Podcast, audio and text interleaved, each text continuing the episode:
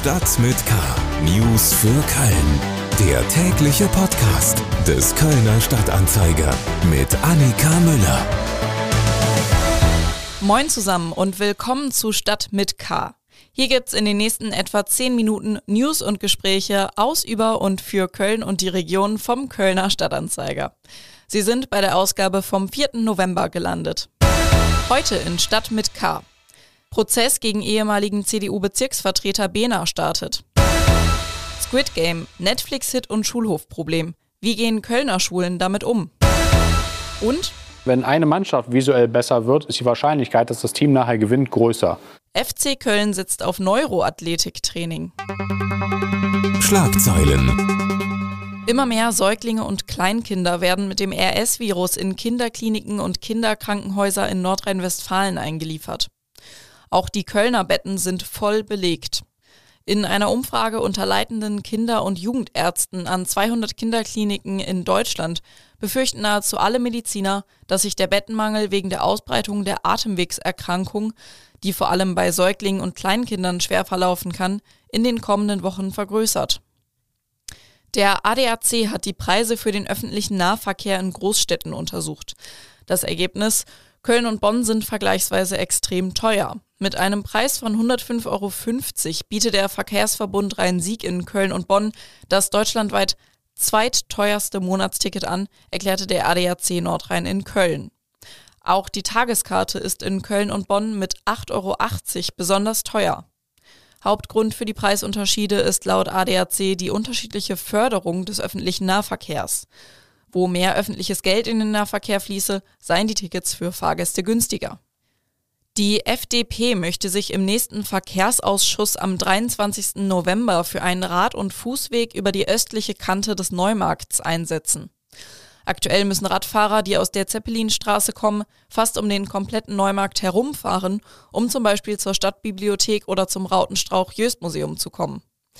Auch Fußgänger sollen davon profitieren, da sie von der nordöstlichen Ecke des Neumarkts direkt Richtung Schildergasse die Straße überqueren könnten. Viele Passanten eilen dort jetzt schon über die Straße, was durch das hohe Verkehrsaufkommen auf den beiden Spuren eine große Gefahr darstellt. Kommen wir jetzt zu den Themen, die wir etwas ausführlicher besprechen wollen. Kriminalität. Am Freitag beginnt nach einigen Verzögerungen endlich der Prozess gegen den ehemaligen CDU-Bezirksvertreter Hans-Josef Behner.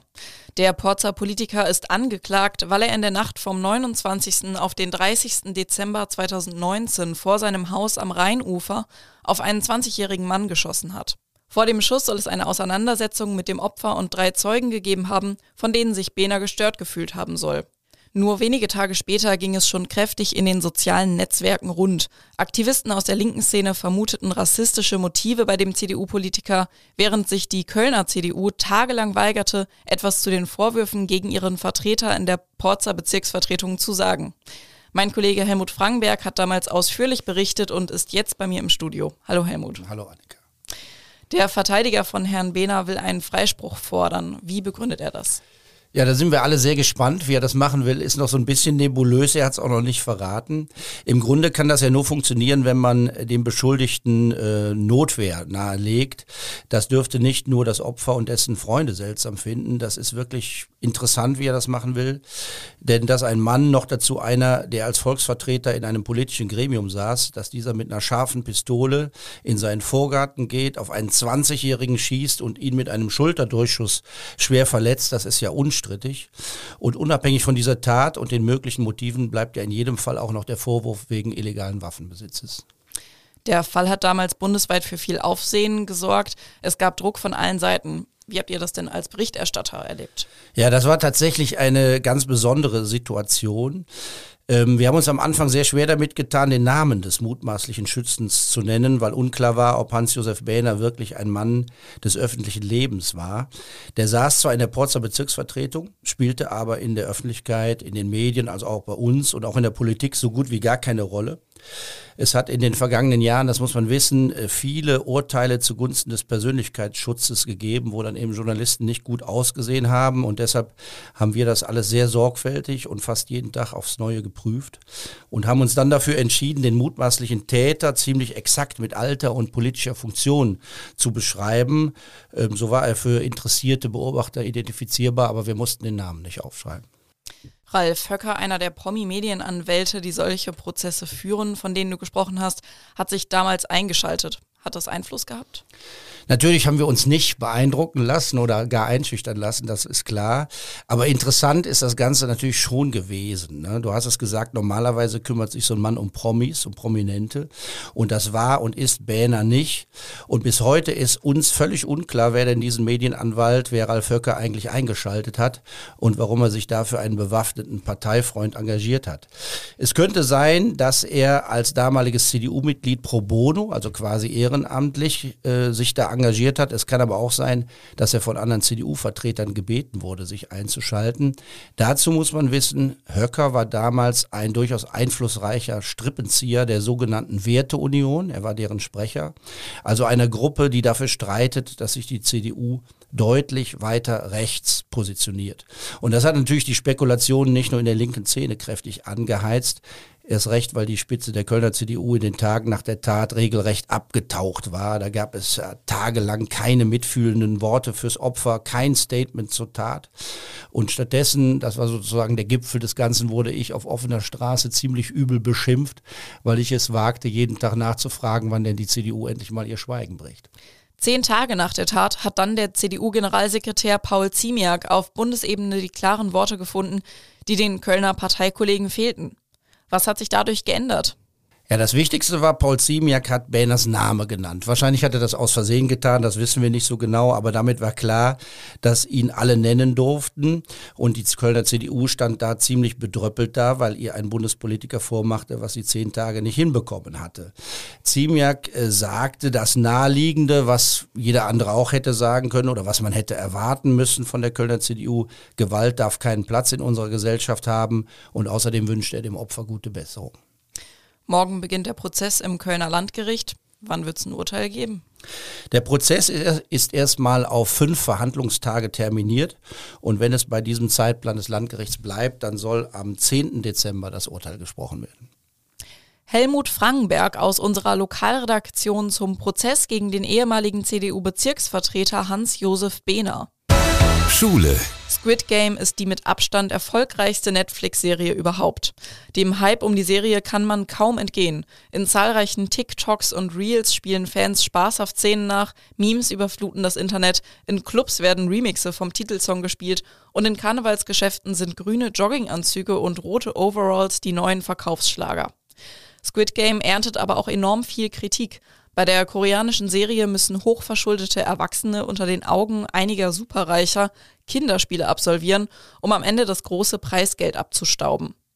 Wer sich aber zum Beispiel bei Red Light, Green Light im falschen Moment bewegt, wird nicht einfach disqualifiziert, sondern erschossen. Die Brutalität sorgt in Schulen für Beunruhigung. Obwohl Netflix die Serie ab 16 Jahren empfiehlt, scheinen auch viele jüngere Jugendliche und Kinder den neuen Teiler gesehen zu haben und spielen die Kinderspiele auf dem Schulhof nach. Wer dann zum Beispiel bei Red Light, Green Light verliert, wird statt erschossen geohrfeigt oder beschimpft. Alexandra Ringdahl aus unserer Lokalredaktion hat sich mit dem Thema auseinandergesetzt und zum Beispiel auch mit Kölner Schulleitern darüber gesprochen. Sie ist mir jetzt per Internet zugeschaltet. Hallo Alexandra. Hallo Annika.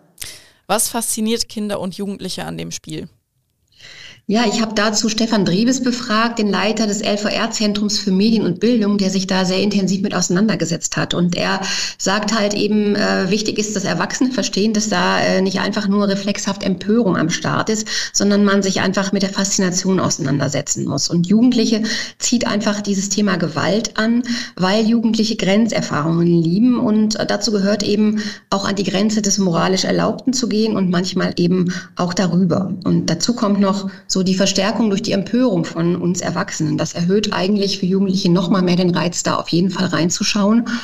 Und als letzter Punkt würde ich sagen, ist es der Druck auch der Peer Group. Es gibt eben im Moment keinen Jugendlichen, der sich diesem Hype, dieser Serie entziehen kann, weil eben alle darüber sprechen Und nicht mitzumachen bedeutet eben auch isoliert zu sein. Und das geht eben als Jugendlicher gar nicht. Ist das Phänomen der Schulhofspiele auch schon an den Kölner Schulen angekommen?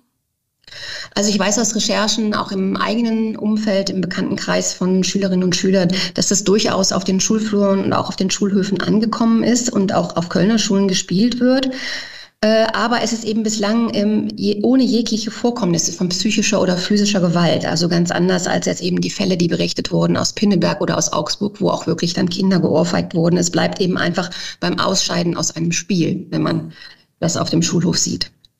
Wie gehen Schulleitungen damit um und was rät eigentlich der Medienexperte, mit dem du ja auch gesprochen hast?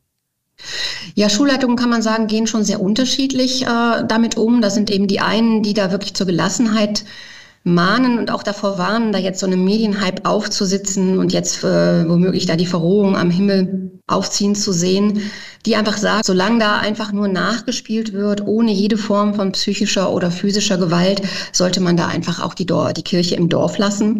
Und andere sind da deutlich alarmierter, die jetzt auch sagen, ja, die Pausenaufsichten werden auch angewiesen, da genauer hinzusehen. Auch die Lehrkräfte sollten sich mit den Spielen beschäftigen, um überhaupt zu erkennen, wenn da sowas gespielt wird und auch dann schnell reagieren zu können, wenn Schülerinnen oder Schüler dann eben Mobbingopfer werden und da die Sozialarbeit auch einzuschalten.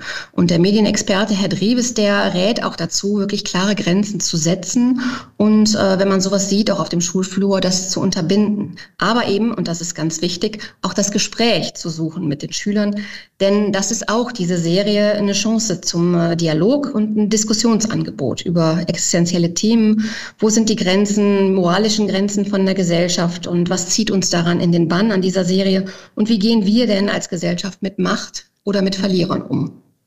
Eben am Ende ist die Serie auch nicht nur ähm, brutal, sondern ja auch eine sehr starke Kritik an unserer Konsumgesellschaft ähm, und am Kapitalismus.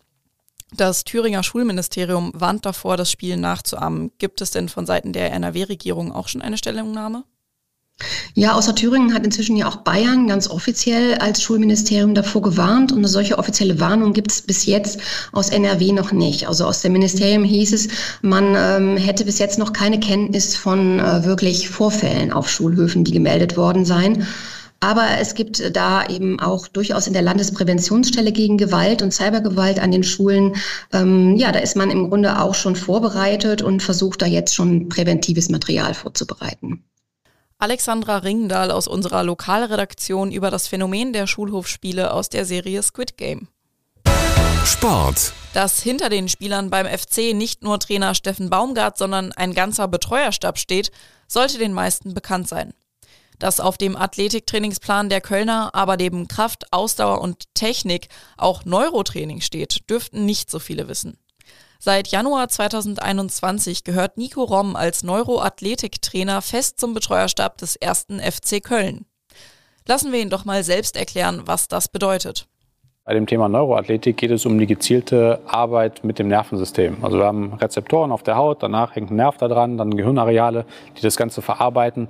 Und da geht es darum, wenn wir das Beispiel Augen nehmen, kann ich sehr gut sehen, kann ich mit beiden Augen gleich gut sehen, kann ich äh, Spielsituationen schnell erkennen und entsprechend handeln und wie wirkt sich das möglicherweise auf die Ansteuerung von einzelnen Muskelgruppen auf.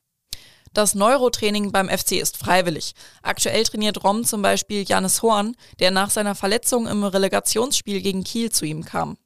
Auch Jonas Hector hat sich schon vom Neurotraining überzeugt. Der Verteidiger litt lange an Schmerzen wegen einer Halswirbelverletzung. Nach ein paar Einheiten mit Rom war er schmerzfrei. Hector soll auch der Auslöser gewesen sein, weshalb Rom überhaupt erst fest in den Betreuerstab des FC aufgenommen wurde. Mehr Informationen sowie einen Videobeitrag von Roms Training mit Janis Horn gibt's auf ksta.de slash Zukunft. Und damit sind wir auch schon wieder am Ende dieser Episode von Stadt mit K angekommen. Mein Name ist Annika Müller. Ich freue mich, wenn Sie auch beim nächsten Mal wieder reinhören und wünsche Ihnen noch einen schönen Tag. Tschüss! Stadt mit K. News für Köln. Der tägliche Podcast.